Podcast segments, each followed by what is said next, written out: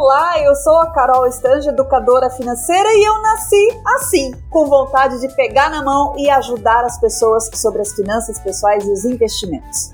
Ah, Carol, então pega na nossa mão, por favor, e na mão de quem tá ouvindo a gente, para ver quem sabe agora a gente consegue entender um pouquinho melhor como lidar com o nosso rico dinheirinho. E se você tá chegando agora, é um prazer ter você aqui. Agora, se você já tá com a gente desde o comecinho, sabe que a gente já falou desse assunto lá no primeiro episódio desse podcast aqui.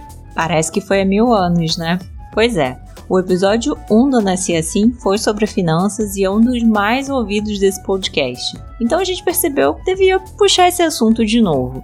Se você ainda não ouviu, já fica o convite. No nosso primeiro episódio do Nasci Assim, a gente conversou com Carol Sandler, do Finanças Femininas, que tem um nome inclusive muito parecido com o da nossa entrevistada de hoje, a Carol Stange. A Carol Stange, que conversa com a gente hoje, é educadora e planejadora financeira, além de criadora do canal Como Enriquecer Seu Filho. No nosso papo de hoje, a gente vai ter um pouquinho de tudo. A gente vai falar sobre poupança, mas também sobre criptomoedas, vamos falar sobre traição financeira, sim, existe. E também vai ter dicas para a família toda. Sabe, Léo, agora eu fiquei pensando, será que tem a ver um pouco com o nome, esse gosto pelas finanças pessoais, porque vai vendo. Carol Sandler, Carol Stange, aquele meme do Eu Sou Rica. De quem é? Carolina Ferraz. Sabe por que eu sou rica? Eu sou rica! É bom, Martinha, como nem eu nem você somos Carol, melhor a gente prestar atenção nas dicas de hoje. Vamos lá.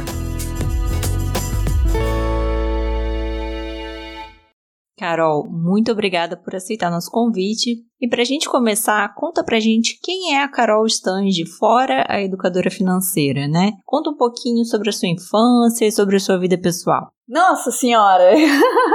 eu sou curitibana, uh, de vez em quando escapa uns leite quente, e passei a minha infância inteira entre Paraná e Rio Grande do Sul. Então, meu pai, na época, era transferido com frequência de cidades e a família toda ia junto. Tenho um irmão 10 anos mais novo, então nossa relação é uma relação não tanto de camaradagem entre irmãos, talvez um pouquinho mais paternal, talvez.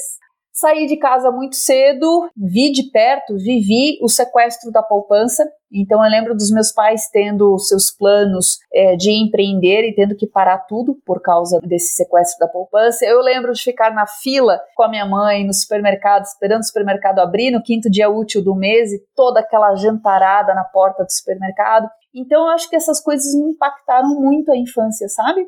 Não passei uma infância sofrida, nunca fui de família pobre, mas eu tive situações que me impactaram muito financeiramente em relação à incerteza. Eu acredito piamente que isso contribuiu para o meu jeito de ser com as finanças e também com a profissão que hoje eu sigo. E como você escolheu a educação financeira? eu não escolhi a educação financeira. Foi a, a, educação financeira que me escolheu, na verdade. Eu passei por um momento delicado da minha vida pessoal, onde a minha filha nasceu prematura, nasceu com uma série de cuidados de UTI, de cuidados em relação à prematuridade mesmo. E eu precisei ficar um período na caverna. Eu brinco que eu fiquei justamente escondida do mundo, onde todos os dias eram iguais, não existia feriado, final de semana, dia da semana, eram todos os dias iguais, onde eu cuidei dela. Em algum momento, quando eu quis voltar para o mercado de trabalho, eu entendi que o mercado de trabalho não é necessário necessariamente gentil com as mulheres na volta da maternidade, ainda mais no mercado bancário, que era onde eu já tinha experiência. Então, eu comecei a pensar e pesquisar em milhares de business plan onde, onde eu poderia usar o conhecimento que eu tenho, a experiência que eu tenho, a vontade de ajudar as pessoas que nasceu comigo como eu poderia ajudar e, e, transformar isso em business. E qual não foi, meninas, a minha, o meu choque quando eu cheguei à conclusão que nada do que eu encontrava fazia sentido. Tudo o break-even era muito longo, tudo o payback era muito distante, o capital inicial era gigantesco e eu comecei a me estafar, eu comecei a ficar exausta porque eu falava como é possível eu que sou procurada por amigos e, e familiares para ajudar em relação a finanças pessoais, para ajudar em relação à diversificação de fontes de renda, né? Negócios eu não consegui encontrar para mim. Foi quando um dia eu estava no quarto escuro, chorando em posição fetal, Ah, todo mundo já viveu isso. E aí o marido falou assim: para, levanta essa cabeça, por que, que você não faz para os outros cobrando isso que você está fazendo para você mesmo? Eu falei, mas como assim? Como é que eu vou cobrar? Né? O que eu estou fazendo é uma coisa que qualquer um que esteja interessado em ter mais uma fonte de renda e começar um negócio e ter uma transição de carreira faz. Né? Na minha cabeça era uma coisa assim, muito clara, muito transparente. E aí a gente vai começar a pesquisar como funciona esse serviço de consultoria, de mentoria, de educação financeira, de planejamento financeiro pessoal. E aí a gente vai entendendo qual é o cenário do Brasil, como o Brasil ainda está engatinhando nesse assunto. E aí a gente começa a perceber um mercado imenso, um oceano azul de possibilidades. E a minha mente empreendedora foi daquela coisa de, meu Deus, como assim eu não consigo encontrar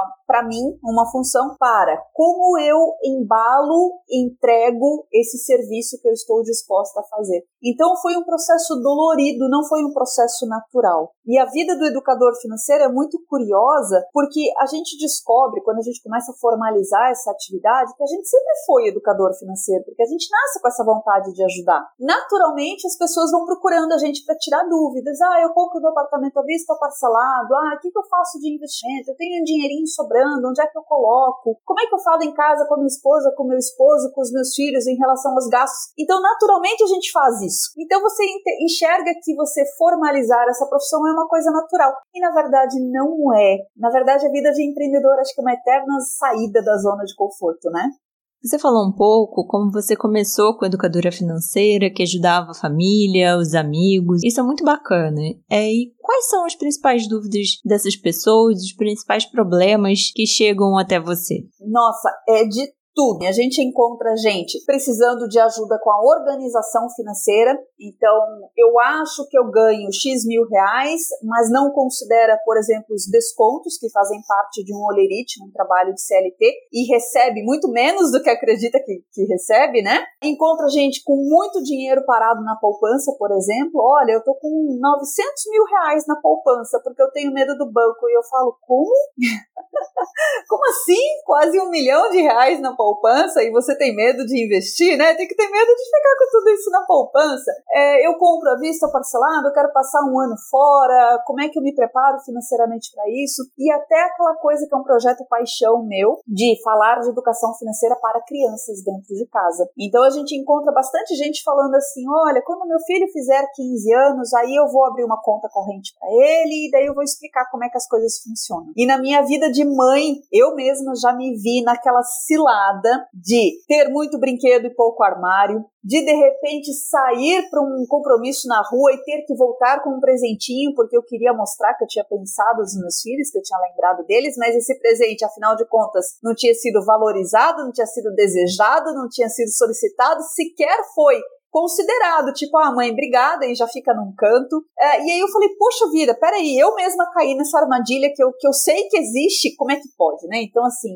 aqui é vida real, tá, gente? A gente fala a verdade como ela é, a vida como ela é. Então, acontecem é, diferentes tipos de solicitação, e a gente percebe como esse tema é um tema sensível na vida das pessoas, como a gente fala muito pouco sobre dinheiro, como a gente ensina pouco, como a gente fala pouco sobre isso dentro de casa, porque isso é um assunto chato chato, né? Às vezes as famílias entendem que precisa marcar uma reunião, todo mundo sério na sala de jantar, apresentar todos os boletos em cima da mesa e começar as acusações, né? Esse boleto veio alto porque você toma banhos demorados, esse boleto veio alto porque você não desliga a luz. É, e não é esse o objetivo, nunca com certeza um tabu, até entre amigos, né? Às vezes as pessoas têm vergonha de perguntar o que, que você faz com o seu dinheiro, se você investe, as pessoas acham um pouco indelicado. É, é porque assim, é indelicado, né, Marta? A gente aprende assim que você falar sobre o preço das coisas é indelicado. Dinheiro não se trata de na mesa, a gente não trata desse assunto à mesa.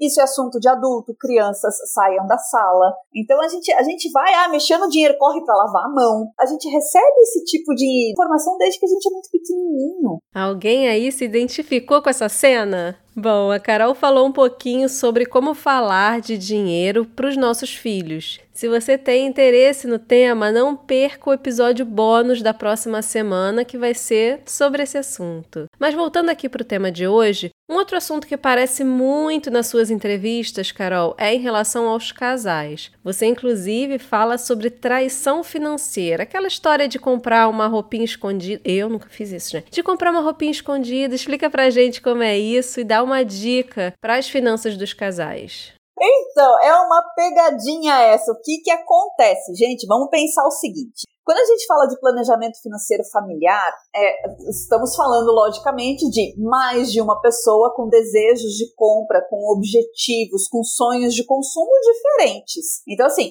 fazendo um puxadinha, por isso que a gente começa a falar de dinheiro no namoro ainda. No namoro. Começou a falar, ai, qual vai ser o nome dos nossos filhos? Vamos colocar um cachorro para adoção? Vamos começar a morar juntos? Já tem que saber quanto ganha, se é um gastador, se é um poupador, se é um financista, que a gente entende aí os perfis diferentes, né? É, os perfis financeiros diferentes. Além disso, a gente precisa pensar em objetivos. Já pensou se você é uma pessoa que planeja trabalhar com o que você gosta até não poder ser mais possível, até os 90 anos, 100 anos de idade, e o seu cônjuge pensa em se aposentar com 50 anos e ficar sentado na TV? Eu não sei, cada um de nós tem uma ideia de aposentadoria, né? E aí, quando a gente traz isso aqui para o mundo real, assim, para o dia a dia das famílias, a gente encontra, por exemplo, vou colocar uma situação bem estereotipada aqui, mas a gente vai conseguir entender bem. O pai de família fala: precisamos trocar o carro. Aí todo mundo fala: ah, legal, né? É, precisamos. Ah, tá bom, se meu pai tá falando que precisa, né? Se quem usa está falando que precisa, ok. Só que aí o pai exige de todos os integrantes da família que sejam feitos esforços para que sobre mais recursos ao longo do mês para que seja trocado o carro. Apesar de concordar verbalmente, nem sempre os outros integrantes da família entendem a necessidade ou mesmo eh, compactuam com ela. E aí a gente não tem o comprometimento. Então o que acontece? Eu falo verbalmente que eu topo, concordo, que legal, estamos economizando para trocar o carro, mas eu vou lá e faço uma comprinha escondido, porque ah, é tão pouquinho, tão pouco relevante, não vai atrapalhar. No fundo, no fundo, eu faço isso porque eu não acredito nessa meta, eu acho que não é importante. Ah, continua com o carro mais um, dois, três anos, por que, que eu vou deixar? Não. Como eu não quero briga, como eu não quero me incomodar, eu vou lá e compro quietinho. E se a criança vê, se o filho vê, fala assim: olha, não conta pro papai, né? Tá aqui, psh, não fala nada. E se o marido chegar e falar que blusa bonita é nova? Não, antiga, tá no meu armário faz muito tempo. Eu, eu paguei baratinho. Nossa, não acredita, tava 20 reais. eu nunca passei por isso. Nunca. Mas olha, olha só, Leone, presta atenção. Se eu te disser que. Já tem dedo duro aí. Se eu te disser que eu também não passei por isso, não é verdade. Porque já passei sim. O início da vida financeira em conjunto, em casal, é muito desafiador. É, e as pessoas vêm com bagagens diferentes, né? Eu, se eu puder trazer o meu relato, o meu marido, por exemplo, veio de uma realidade do gastador. E eu vim de uma realidade do poupador aí, mano. Crise na gávea, porque é isso. Você não fala muito sobre isso, né? Sobre dinheiro no namoro, ainda mais a gente começou a namorar cedo, sei lá, dividir um cachorro quente, sabe? Não tinha dinheiro ainda, não ganhava, não tinha uma renda consistente, né? E aí, quando vem um casamento, às vezes, gente, é uma dificuldade dificuldade. Sim, é super. E, e, assim, existem os momentos de vida, que foi bem o que você citou, né? Então, por exemplo, eu quando comecei a morar junto com meu marido, eu já vinha de uma vida financeiramente independente. E ele também. E aí, quando a gente começou a morar junto, eu queria mostrar que eu não dependia dele para nada. E aí a gente começou a discutir por causa assim, quem é que vai pendurar, quem vai é, parafusar a cortina na parede. Então eu queria mostrar as minhas habilidades com uma furadeira. e ele queria mostrar a gentileza daqui que eu faço. Então, assim, parece uma bobagem, mas isso reflete na vida financeira também. Um outro ponto de transição que é muito importante a gente contar para o pessoal é a vida financeira do casal após os filhos. Então, antes dos filhos é muito simples. A gente até para para pensar, né? Meu Deus, antes de ter filho, por que, que um casal briga mesmo? Porque eles querem assistir filme. Ah, um quer drama, o outro quer comédia. Será que é por isso? Sabe? É, fica tudo tão pequeno. Aí a gente vai depois a vida dos filhos, né? Aquela simplicidade de cada um paga uma conta, faz uma continha conjunta lá dos dois, vai colocando dinheiro das despesas da casa, fica tudo muito simples. Porque depois dos filhos a gente fala de enxoval, de vacina, de pediatra, de um passeio que você sai, porque, meu Deus, gente, a gente sai com criança, não tem como não tirar a carteira do bolso. Uma coisinha ou outra você está sempre comprando, por mais que a gente diga, ah, não banalize o ato de dar presentes, né? Estipule limites tal, mas consumir faz parte da nossa vida. A gente também não pode enxergar isso como um pecado né? Uma coisa assim, meu Deus, não pode acontecer de jeito nenhum, ela faz parte da vida. Então, esse momento de vida é muito peculiar. Eu já tive essas brigas de quando eu virei dependente financeiro, que foi quando a minha filha demandava os cuidados de recém-nascida, que eu falei, não dá mais para eu voltar para o mercado de trabalho desse jeito. Eu trabalhava em banco, viajava o Brasil inteiro, uma loucura. Falei, vou ter que ficar na caverna. O que, que acontece? E agora? Eu vou receber mesada? E agora, se eu precisar de dinheiro para ir no salão, se eu quiser comprar uma roupa, eu vou ter que pedir? Aquilo foi muito desafiador para mim. Então, é claro que eu já tive brigas também de chegar, pegar o cartão e falar: Ó, oh, pega esse cartão aqui, rasga, picota, não quero mais, você não vai me controlar, você quer satisfação de tudo que eu gasto. Então, tem momentos de maturidade financeira também do casal. Eu queria resgatar uma parte que você falou sobre a poupança, né? A gente ouve o tempo inteiro sobre a importância de poupar dinheiro e tem gente que pensa, poupar é colocar dinheiro na poupança, né? É, qual o problema disso e por que você acha que a gente ainda é tão apegado a essa modalidade? Olha só, Marta, eu acho que o, o, caminho, na verdade, a gente tem que ir uns três passos antes, tá? Então a gente explica muito para o pessoal a diferença entre você poupar e investir. São coisas diferentes. E parece que é tudo a mesma coisa e no dia a dia muita gente confunde. Então, poupar é você pegar aquele dinheiro economizado que você escolheu uma marca mais barata no mercado, que você apagou a luz antes, que você tomou banhos mais curtos. Isso é um dinheiro economizado. Você pega esses recursos economizados e você começa a poupar para um objetivo. Então, eu quero viajar, eu quero trocar o carro, eu quero reformar a casa, quero comprar uma coisa bacana para mim, né? Então, isso vira um recurso poupado. Então, a poupança, o produto financeiro chamado poupança, ele é um produto de 160 anos de idade, que ele fazia muito sentido quando foi criado. Então, assim, multiplicar esses recursos poupados em investimentos que gerem gerem mais dinheiro, aí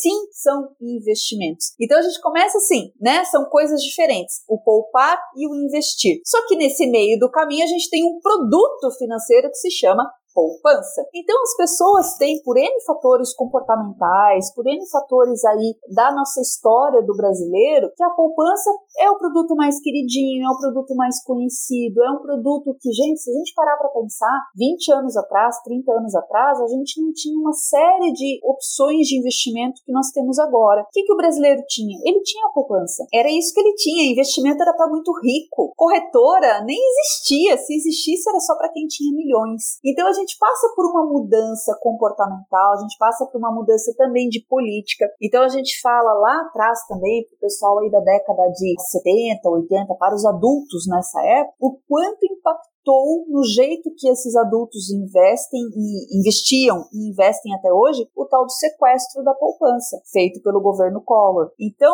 o que, que essas pessoas que hoje têm aí na faixa dos seus 70 anos até hoje acreditam? Que o melhor investimento é um imóvel físico, onde eu possa tocar, pegar. Isso sim é segurança investimento financeiro de, de banco, nossa, não é confiável. Por quê? Porque eles carregam, né, tudo isso que aconteceu. Outra coisa que também facilita as pessoas a pensarem imóveis é, foi a época da hiperinflação. Então eu lembro, o cara que mais trabalhava no supermercado era o marcador de preço. Ele vinha com aquela maquininha assim, ó, tá, tá, tá, tá, tá, tá, tá, tá, tá, na prateleira e você corria para pegar o produto lá do final da prateleira antes que ele viesse, antes que ele remarcasse o preço. Então, uma série de coisas, por exemplo, o hábito de você fazer o rancho mensal, que eu não sei aí no Rio como é que chama, aquela compra mensal de supermercado, vem dessa época, porque se eu comprasse semanalmente no mercado, esse meu dinheiro ia perdendo tanto valor e as coisas iam ficando tão mais caras que eu, era melhor eu cair o salário, já ia lá e gastava tudo, já comprava tudo, porque o dinheiro parado perdia valor. Toda família tinha um freezer. Nossa, dispensa com chave. Eu lembro. Ah! então, a poupança é um produto muito simples, Marta, que ela reflete hábitos passados. Hoje em dia a gente tem outros produtos que são melhores, que remuneram melhor, que são tão seguros quanto, mas a gente encontra ainda um aspecto muito cultural, que eu acredito sim que está mudando, sabe? Eu vejo aí o pessoal mais novo, o pessoal dos seus 20, 30 anos, já entende que a poupança ela não remunera tão bem. Atualmente ela, ela paga 70% da taxa Selic, então ela remunera muito pouco. No final das contas, seu, as coisas vão ficando mais caras no supermercado e no comércio em geral, e o seu dinheiro parado na poupança ele não acompanha. É mais seguro do que deixar em casa? É. Eu não tenho risco da traça, eu não tenho risco de alguém entrar e roubar os meus recursos. É, é ainda melhor do que deixar em casa, mas não é tão bom quanto um investimento que pelo menos me remunere 100% da Selic. Falando um pouco sobre gerações, você falou, né, um pouco sobre a geração da época do Collor, mas faz uns bons meses, acho que já tem um bom tempo, a minha geração e a da Martinha foi atacada na internet, chamada de cringe. Isso já tem muito tempo, gente, mas a gente lembra da piada. É porque a gente só fala de pagar boleto. E o que, que você acha disso, Carol? Como as gerações lidam com o dinheiro, principalmente essa geração mais nova? É, a gente tem um, um fenômeno curioso, né? A geração dos Y, que são os millennials, eles aprenderam na raça a cuidar das finanças, né? Aquela coisa, vou sair de casa e lá na, na lida eu aprendo a fazer um supermercado, eu entendo quanto custa manter uma casa, eu entendo como é que eu preciso fazer essa administração orçamentária, né? É, essa administração doméstica. Isso deixou essa geração toda ouriçada, né? Então nós temos aí a geração dos millennials com muito medo, com muito receio, né? Então a gente justamente são os pais que agora têm filhos pequenos que têm uma ansiedade de ensinar os seus filhos sobre finanças. E aí a gente encontra os extremos também, né? A gente encontra gente que ainda nem tem filho ou que o filho, o bebê está na barriga ainda, mas já está querendo saber como que vai ensinar sobre dinheiro. Isso não deixa de ser um, um susto, um trauma, digamos assim, de como foi difícil realmente aprender na, na lida, você ter acesso a uma oferta de crédito, sendo que você não está preparado para lidar com ela, é uma crueldade, né? E a gente encontra hoje, por exemplo, a geração Z, que é a geração dos, dos meninos aí da faixa dos seus 20 anos, sofrendo também, porque eles também não tiveram educação financeira na infância e a escola é uma coisa super recente, está acontecendo agora. Então a gente pega esses jovens recebendo os primeiros salários e aí tendo acesso ao crédito consignado na empresa, ao cheque especial, ao cartão de crédito, ao carnê de loja e todos aqueles desejos reprimidos que não tiveram, que não foram supridos, que todos nós carregamos os nossos desejos reprimidos, é natural, né? Você pode falar de um milionário, na infância ele vai ter um desejo lá que ele quis e não, não foi não foi atendido. O que, que acontece com os primeiros salários que esse jovem recebe? Ele vai lá e vai a desforra, ele compra tudo que ele quis, que ele não pôde ou que não foi lhe dado. E aí é a porta para o endividamento. Então a gente encontra um pessoal muito conservador lá da geração X, dos boomers, que é o pessoal aí que agora tem seus 70 anos, 50, né? Um pessoal muito conservador, muito apegado à poupança. A gente encontra os millennials que tem o medo danado, que sofreu na raça, que ficou ali com aquele lombo esfolado, que quer agora por sua vez, proteger os seus pequenos, e a gente tem aí a geração Z que está agora colocando a cara para bater e também entendendo na raça como isso dói. A gente falou da poupança, que é centenária, e eu queria mudar para o outro extremo, né? Falar uma, de um assunto bem atual que tem chamado a atenção de muitas pessoas, que são as criptomoedas. A gente conheceu você, Carol, por meio de um artigo sobre criptomoedas e a gente não podia deixar de perguntar sobre isso, né? Até porque tem gente que não sabe muito bem como funciona e a gente está aí vendo as notícias de pirâmide, Novo Egito, enfim. As pessoas acabam vendo nas criptomoedas uma forma de ganhar dinheiro rápido rápido e às vezes acabam se enrolando. Enfim, explica pra gente o que são as criptomoedas, como é que elas funcionam. Vamos lá, né? Eu de novo vou contar a história do mundo. Vamos lá. Quando a gente começa a investir, existe um caminho natural, um desenvolvimento natural como investidor. Assim como uma criança não nasce e sai correndo, ela passa pela etapa de engatinhar, de dar os primeiros passos para depois correr, acontece com os investidores. Então, primeira coisa de tudo, vai entender quanto você ganha e quanto você gasta, tá? Tá? Quanto ganha de verdade, quanto entra no seu bolso. Não quero saber salário bruto, tem que saber o salário líquido. Vai saber quanto você gasta, para onde está indo o seu dinheiro. Depois você vai montando a sua reserva financeira. A reserva financeira é aquele dinheiro que ajuda a gente a não se endividar quando aparecer algum imprevisto, quando aparecer alguma oportunidade. Ah, eu quero fazer aquele curso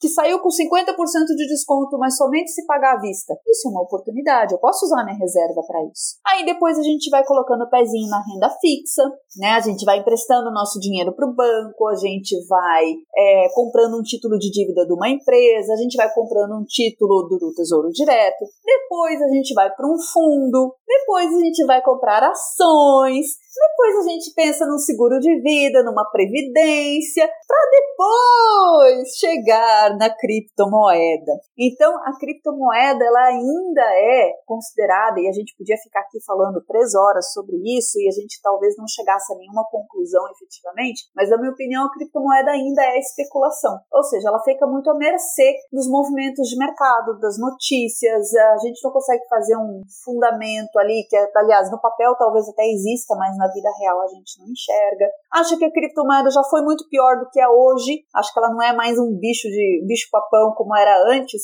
mas o grande problema são que as pessoas querem atravessar, pular todos esses passos que eu contei e sair direto de uma organização financeira mínima para as criptomoedas, né? Então assim, é um pulo muito grande. E existe concomita com isso a falta de conhecimento financeiro, de educação financeira e talvez um pouco de ingenuidade, talvez um excesso de ganância do outro lado, que é assim, vou ganhar de rentabilidade tudo que eu não ganhei até agora, né? Tudo que eu não tive até agora. Então eu vou para criptomoedas e aí vende carro, vende casa, se endivida, né, para poder fazer essa compra de uma coisa que ela deve fazer parte de uma pequena parcela da carteira de investimentos. É aquela ilusão do dinheiro fácil, né? A pessoa recebe uma mensagem pelo WhatsApp falando do retorno super alto que alguém teve, ouve um anúncio. Tem que tomar muito cuidado, né, gente, para não cair em golpe fácil, rápido, sem risco, com retorno garantido. Isso não existe. Então as pessoas acabam caindo também em golpes financeiros, como pirâmides, que inclusive muitas criptomoedas são usadas como ferramenta de disfarce de uma pirâmide, porque acreditam que as coisas são simples, que é assim, que você consegue rentabilidades garantidas. Não existe isso. E quais são os principais riscos de investir em criptomoeda? Quais são os cuidados que as pessoas precisam observar? São três as formas principais que a pessoa tem atualmente de comprar um criptoativo, né, uma criptomoeda. Ela pode comprar no modelo peer-to-peer, -peer, que a gente chama, que é de pessoa para pessoa, que na minha opinião é algo extremamente arriscado, né, um, dá um medinho até. Nas exchanges, então são como se fossem uma espécie de corretoras especializadas em criptomoedas ou através de fundos. Então a gente tem alguns fundos no Brasil, a gente tem o Hash 11, por exemplo, que é um, um ETF de criptomoedas. Dentro desse fundo mundo a gente tem várias criptomoedas e é, alguém, um gestor profissional, né, uma instituição faz a gestão desse fundo para mim e eu não preciso fazer esse tipo de compra. Para quem quer iniciar no mercado das criptomoedas, eu acredito que o mercado de fundos é o melhor, é a melhor forma. Então, os cuidados é nunca concentrar os seus investimentos em um único ativo, seja ele qual for, nunca abrir conta e, e comprar criptoativos, por exemplo, de uma exchange fora do Brasil, que não tem regulamentação, que eu não tenha para quem recorrer caso aconteça alguma coisa. Todos os dias a gente vê notícias de exchanges que fecham as portas e somem nesse mundo, desaparecem, levando milhões. Então, esses são riscos que a gente não precisa correr. Uma das questões em que as pessoas acabam caindo muito em golpes que envolvem criptomoedas, que envolvem promessas de ganho, é justamente isso, né? Então, assim, eu tenho uma alta rentabilidade num curto espaço de tempo, eu não tenho risco, então é sempre extremamente seguro, é garantido, e normalmente as pessoas que vendem esse tipo de proposta, né, que oferecem esse tipo de proposta, elas estão muito mais interessadas em que você angarie novos participantes para fazer parte dessa, desse esquema do que te vender alguma coisa, né? É, e também elas exigem que seja rápido, uma decisão seja rápida. Você não tem que pensar muito, porque senão você vai perder a oportunidade da sua vida. E junto com isso, essa pessoa dá provas sociais de que ela ganhou muito dinheiro dessa forma. Então, sem querer, né, tudo muito calculado assim, sem querer, a pessoa mostra um relógio caro, ela vai de carrão, ela mostra as fotos da, da viagem super chique, cara, que fez e como ela ganhou dinheiro com isso. Então, a pessoa realmente fica se sentindo a vítima, realmente fica se sentindo assim, poxa, tem um cavalo selado de príncipe correndo na minha frente e eu preciso agarrar. É a falta de conhecimento financeiro, sabe? É a falta de educação financeira. Quando a gente entende que rentabilidade e risco no mundo dos investimentos anda de mãos dadas e que quanto menor a liquidez é, menor a rentabilidade que você vai ter e que rentabilidades passadas não garantem rentabilidades futuras, fica muito fácil, fica muito claro para a gente entender o que se trata de um golpe, na verdade. A questão é que as pessoas são presas fáceis porque ainda não têm esse tipo de conhecimento. Como você vê o futuro das criptomoedas e das moedas digitais? Eu acho que é revolucionário, realmente eu vejo com bons olhos, mas também entendo que a gente tem um caminho longo a ser percorrido. Então, hoje nós temos, por exemplo, o Bitcoin muito centralizado na, nas frases e nas opiniões de uma única pessoa, né? Que é o Elon Musk. Se ele fala uma coisa bacana, o Bitcoin sobe. Se ele fala alguma coisa ruim, o negócio perde 100% do seu valor, 50% do seu valor. É modo de dizer, tá, gente? Só para dramatizar. Então, é, acho que a gente tem um longo caminho pela frente de, sim, sucesso com os criptoativos, mas temos também um longo caminho para percorrer em relação à regulamentação, em relação à segurança do investidor, em relação à legalização de, de produtos e formas de uso desses criptoativos no comércio em geral.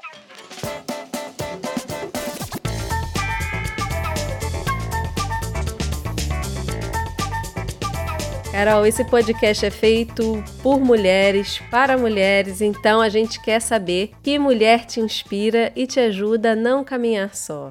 Eufrásia Teixeira Leite a primeira investidora brasileira na bolsa. Ela abriu um caminho muito importante para todas que para que todas as mulheres investissem, para que todas as mulheres tivessem acesso a colocar o seu dinheiro para trabalhar para si mesma. E claro, eu faço aqui também o um mérito a todas as mulheres importantes da minha vida. Eu estou falando da minha mãe, da minha avó, das minhas tias, das minhas amigas. Sem dúvida, as mulheres deveriam se unir mais para que sejamos cada vez mais fortes. E o nosso segundo bloco, Uma Sobe e Puxa a Outra, é o nosso bloco de indicações culturais. Você tem algum livro, filme, série feito por mulheres que você gostaria de indicar para as nossas ouvintes, Carol? Tem um livro da doutora Vera Rita de Mello Ferreira, que eu indico muito, onde ela fala bastante sobre psicologia do dinheiro, muito relevante. E se for falar de finanças pessoais, mas de um jeito muito disfarçado, porque eu acabo enxergando o viés da educação financeira em tudo, eu falaria da série da Netflix The Crown.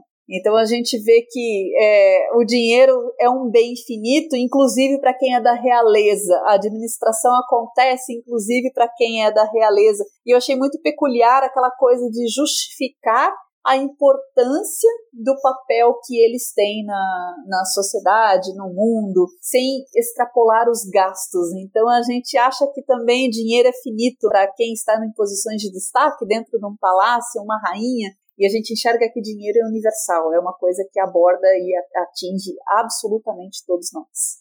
E agora, para finalizar, a gente tem um espaço de mulher para mulher para você dar dicas para as mulheres que querem começar a investir ou até mesmo seguir carreira nessa área de investimento, ajudando outras pessoas a investirem. Mulheres queridas, prestem atenção em mim.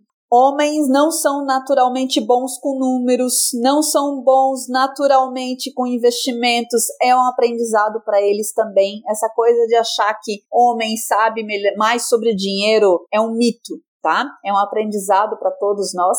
O que acontece é que nós fomos ensinadas a sermos boazinhas, a não questionarmos, a não ficarmos falando sobre dinheiro, porque isso é coisa indelicada, é dinheirista, é assunto de homem e não precisa ser assim, né? As mulheres são tão capazes quanto os homens para fazer, para cuidar do seu dinheiro, dos seus investimentos, para gerar recursos, né? E o primeiro investimento de todos precisa ser em si mesmo. Não pule etapas gostou desse assunto, vai procurar mais sobre finanças, vai entender mais sobre administração financeira, que não precisa ser chato, tá? A gente está falando de fluxo de caixa, que parece o nome de um monstro, mas na verdade é só você registrar o que você ganha e o que você gasta. Entender se sobra, se falta e quais são as estratégias que você vai fazer, porque multiplicar os seus recursos através dos investimentos é uma das estratégias, não é a única. A gente precisa a, aprender a observar, eu acho que nisso a mulher tem muitos pontos a favor, é, aprender a observar estrategicamente. O que, que eu quero para o meu futuro? Onde eu quero estar? É, o que, que eu preciso fazer para conseguir chegar onde eu quero lá atrás? E aí começa a adquirir conhecimento. A gente tem conhecimento para todos os tipos, de todas as formas na internet. É um podcast, é um vídeo do YouTube, é um perfil de rede social, é um curso gratuito, é um e-book. As opções são infinitas. É que a gente enxerga esse assunto como sendo meio chato, né? Mas aí eu falo o seguinte: dinheiro ocupa uma posição importante na nossa vida, querendo ou não, gostando ou não, sendo a favor ou não, achando que o mundo é capitalista, que desgraça, pois é. Mas a regra do jogo é essa: ou a gente aprende a jogar ou a gente tá fora. Então eu prefiro saber jogar um jogo que de alguma forma ele me afeta. Com certeza, Carol, muito obrigada pela sua entrevista. A gente sabe que esse assunto rende, né? Sem trocadilho. Foi muito bacana a conversa. Muito obrigada. Eu achei delicioso esse papo, meninas. Olha, chamem mais vezes, vai ser um prazer tagarelar mais aqui, descomplicar mais aqui o assunto de finanças pessoais e investimentos. Dinheiro é assunto de mulher, sim. Dinheiro é assunto de criança, sim. Dinheiro é assunto de homem, sim. É dinheiro é assunto de todos nós. O que a gente tem que saber é justamente como conduzir isso de uma forma que a gente entenda. Não precisa ser complicado. Carol, e as pessoas que gostaram das suas dicas, onde elas te encontram? As pessoas me encontram nos conteúdos diários do Instagram, carolstange.com.br, é .com.br mesmo no perfil do Instagram é, Estange com S mudo, no meu site carolstange.com.br também. Me encontra na TV aberta em programas de educação financeira, especialmente num programa chamado Mulheres da TV Gazeta. Me encontra no YouTube, me encontra na Isto é Dinheiro, onde eu tenho um artigo semanal. Então, assim, dá um Google Carol Stange, educadora financeira, que você me encontra lá e vai ser um prazer ajudar vocês com as finanças pessoais. E eu espero que vocês tenham gostado do episódio de hoje. Aproveita e segue a gente no seu aplicativo de podcasts para ser avisado quando chegar episódio novo e também acompanhe a gente lá no Instagram, arroba Assim. E agora o Nasci Assim também tem um site, é o www.nasciassim.com.br. Semana que vem o papo com a Carol continua e nós vamos falar sobre educação financeira para crianças. Um grande beijo e até lá!